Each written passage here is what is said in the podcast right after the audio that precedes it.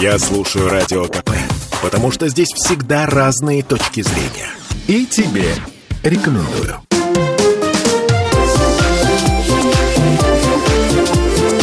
Открытая студия.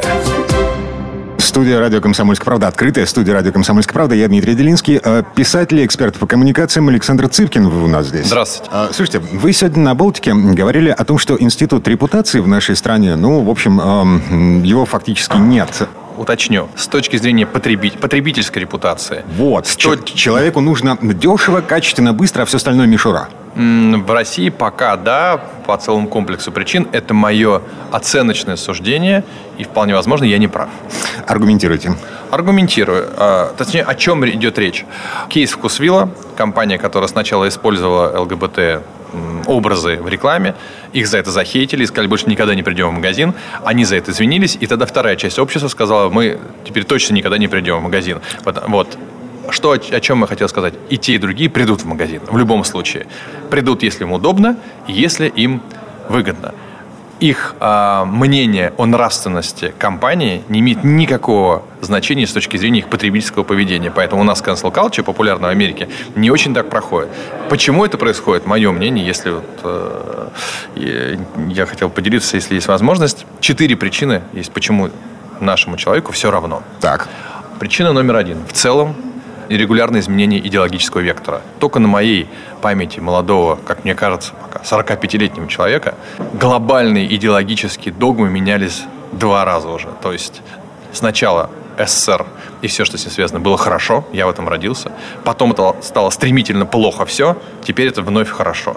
Это же касалось мнения об исторических фигурах, это касалось э, мнения о религии и так далее. То есть в России сегодня, к сожалению, идеология отсутствует как таковая. Ее нет. Поэтому верить во что-то очень сложно. А если нет базовой идеологии, то как можно э, менять свои потребительские привычки от того, что та или иная компания совершает нравственный либо безнравственный поступок? Это же касается большого количества лидеров мнений, которые демонстрируют приверженность одним ценностям, а потом неожиданно другим. То есть, условно говоря, какой-то человек на, на Пасху с детьми в церкви, а потом вдруг э, там люди его встречают в гей-клубе. Я сейчас взял такие экстремальные, да, Коммунисты на Пасху в церкви, это, в общем, то- того же порядка. Ладно. даже дальше. так, да. Мгм. Дальше. Значит, идеология отсутствует, ни- никто ни во что не верит, кое-как верит в деньги и верит в каких-то там семейные или дружеские отношения. Ну, вот, соответственно, если даже если друг э, не согласен с тобой по политике, он все равно другом остается, я надеюсь.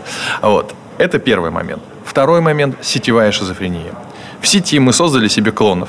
И эти клоны, как нам кажется, ведут себя, как нам хочется, только это к реальности не имеет никакого отношения. То есть в сети человек будет выступать против того, чтобы дождь признали иноагентом и, соответственно, ограничили их действия. В сети он будет писать гневные комментарии «долой кровавый режим» и так далее, да?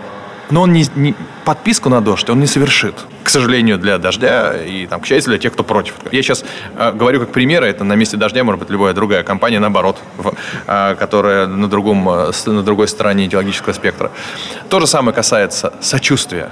Падает самолет или происходит теракт, все вывешивают э, свечки, реально деньги переводят семьям погибших очень небольшое количество людей. Кое-какое движение есть благотворительности, там люди как-то тратят, но все равно несоизмеримо количество людей, сочувствующих в сети и совершающих реальные действия.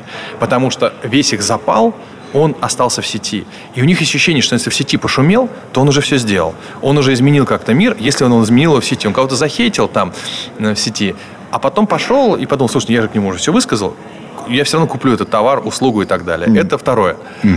Вот это наличие твоего второго я, которое живет той жизнью, которая тебе кажется. Но оно в офлайн не выходит. Третье – это короткая память. Столько инфоповодов, что ты уже просто тупо забываешь. Месяц прошел, ты идешь покупать кроссовки, и ты уже не помнишь, что этот бренд э, сделал рекламу, которая казалась тебе омерзительной по каким-либо причинам. А, И ты просто забыл это. Уже ты просто не помнишь. На второй день не помнишь, тем более через месяц.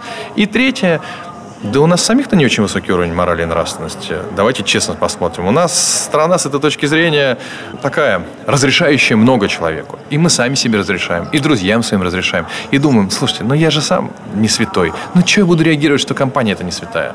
Поэтому с точки зрения потребителя это не имеет никаких последствий. Но у нас есть один потребитель, для которого имеет последствия. Это государство. Вот если в государстве кто-то подумал нехорошо, то дальше могут начаться последствия для компании. И компании будут думать только об этом. насколько в государстве кто-то из-за этого напряжется.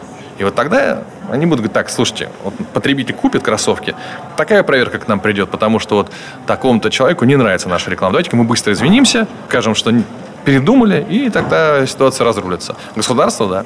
Э, пройдет полгода, и все об этом забудут. Все вернется на круги своя. Слушайте, а, а, последствия, а, вот которые я вижу, последствия вот а, всего того, о чем вы говорите. Люди, жители нашей страны, они не доверяют. Не доверяют тому, что Кому, говорят да. в телевизоре, не доверяют Кому? тому, что пишут в интернете, не доверяют и властям. И ковид эту ситуацию раз, э, вот. довел до абсурда. Есть любопытная теория о том, что э, нынешняя борьба с прививками, вот эти все истории... Антиваскера? Да, да, да. да, да. Или ваксера, я не помню. Нельзя заставлять людей. Вот. Есть есть теория, что это на самом деле не стихийное явление, что оно скоординированное. А, я вижу в этом следы координации, я бы так сказал. Как, как специалист пиару в движении против прививок я видел очень много признаков того, что это не стихийное явление, поддержанное и подогреваемое. Угу. То есть того... есть почва, эм, хорошо удобренная, но да, есть кажется, люди, которые этим пользуются. Безусловно, все стали пользоваться ситуацией. Я верю в то, что большое количество людей абсолютно искренне опасалась прививок. Я верю в это, потому что компания была проведена достаточно криво. И в целом отношение к прививкам к России такое скептическое. Да, я в это верю.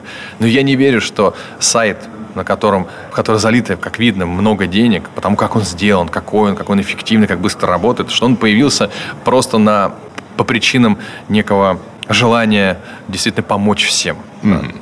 Мне кажется, за этим что-то другое стоит. Что? Как, слушайте, интересантов тем, кому невыгодно, чтобы люди прививались, их очень много. Очень много кому невыгодно. Потому что меньше народу, больше кислорода? Нет, нет, зачем? Ну, возьмем, к примеру, западная фарма. Угу. Если будет э, высокий уровень недоверия к российским прививкам, то наше правительство почешет голову, думает, ладно, черт с ним, давайте пустим этот Pfizer уже, пусть все привьются. Раз и весь рынок, да? Выгодно, выгодно. Людям, которые играют на, э, всерьез играют на бирже. Каждый, каждый локдаун – это резкое падение стоимости э, акций ряда компаний. Ты можешь спровоцировать и заработать несколько миллиардов. Людей, которые обогатились на этом кризисе, огромное количество. Дальше те, кто двигает какую-то некую политическую повестку. Да, да господи, даже эти товарищи, с этим, э, с, которые занимаются гомеопатией бесконечной, они же очень много выступали против обычных прививок. Там у нас целое движение против прививок. Еще из 90-х идет. У них там своя свой рынок, свои продажи на, на миллиарды рублей, как оказалось. И, может быть, каким-то образом а. Плюс людям, которые создают на этом информационный капитал. Выступил против прививок, тебя поддержали. Раз ты и стал звездой, неожиданно. Вот, соответственно, также я найду людей, которым выгодно, чтобы прививки были. Разумеется, mm-hmm. да, большое количество, кто на этом может работать. Я, как просто человек из медицинской семьи, оценил только с точки зрения мнения врачей все. Позвонил всем, кого я знаю, всем врачам э, в Москве, в Питере, кого я лично знаю, кто занимается моим здоровьем. И так как ни один не сказал, что не надо прививаться, просто ни один. Я сказал, да, все, пойду привьюсь и привился. Все. Обязательная вакцинация или не обязательная вакцинация? За Это, или против? Пусть государство решает, я не знаю реальное экономическое положение. Безусловно, вот такая безальтернативная, повальная вакцинация, когда всех, а кто не вакцинировался в тюрьму, так, так поступать нельзя. Потому что есть люди, которым противопоказана прививка. Ну да, за исключением да. Э, медицинских противопоказаний. Ну mm да, за исключением ну, тут зависит от э, того, как будет развиваться ситуация с прививкой. Я думаю, что если завтра, согласитесь, появится какая-то новая болезнь, которая моментально доказано убивает зараженного, то все 100%, а, а прививкам будет доказано, что работает, все выступят за прививку. Даже если скажут, слушайте, от прививки 10% летальных исходов, а заражение 100%. И общество скажет, окей, все, просто сейчас пока нет четкой э, информационной картины, из того, что я вижу, пока мы не сделаем прививку для большинства населения, мы ковид не остановим, мы так и будем постоянно в этой ситуации. У нас умирает там под тысячу в день. Угу. Слушайте, а, возможно такая ситуация, что вот к середине осени, да. а, после выборов, когда у нас уже будет а, новая Госдума, которой, ну, в общем-то, пофиг на репутацию, что думает да. о ней народ, да? Вот. Четвертая волна, новый рост заболеваемости. Выходит президент нашей страны и говорит, знаете, летом я говорил, что не нужна обязательно вакцинация. Сейчас ситуация изменилась, а, обязательная вакцинация нужна. И Госдума под этим соусом, значит, быстренько принимает закон, по которому все, у кого нет медицинских противопоказаний, и все совершеннолетние вперед на прививку. Такая ситуация возможна, причем она возможна по двум причинам. Это возможно потому, что действительно четвертая волна будет настолько тяжелой, что государство увидит угрозу национальной безопасности и поймет, что если мы сейчас не привьемся, у нас просто экономика встанет.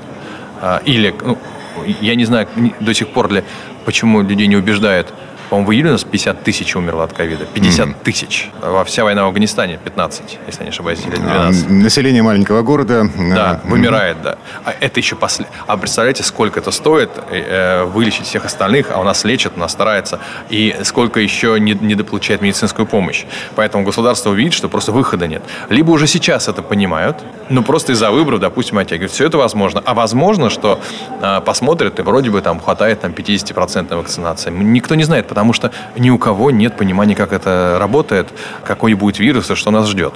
Поэтому здесь я далек от диванных советов. Я считаю, есть люди, которые имеют информацию, принимают решения, я мне нет никакого другого выхода, как доверять этим людям. Потому что если этим людям не доверяю, то тогда, наверное, жить в стране, где ты абсолютно не доверяешь тем, кто принимает решения, это очень рискованно для тебя самого. Поэтому, ну, как такая дихотомия постоянно внутренняя. Ну, у меня же нет информации, как у Александра Надзор. Я не знаю реально. Может быть, на самом деле у нас не 50 тысяч, а 500 просто они скрывают. Или не 50 тысяч, а 10. Но я скорее поверю, что у нас не 50, а 100, я бы так сказал.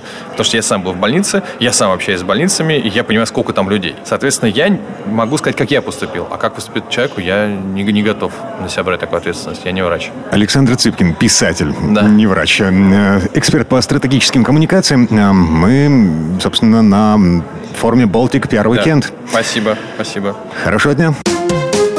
Открытая студия.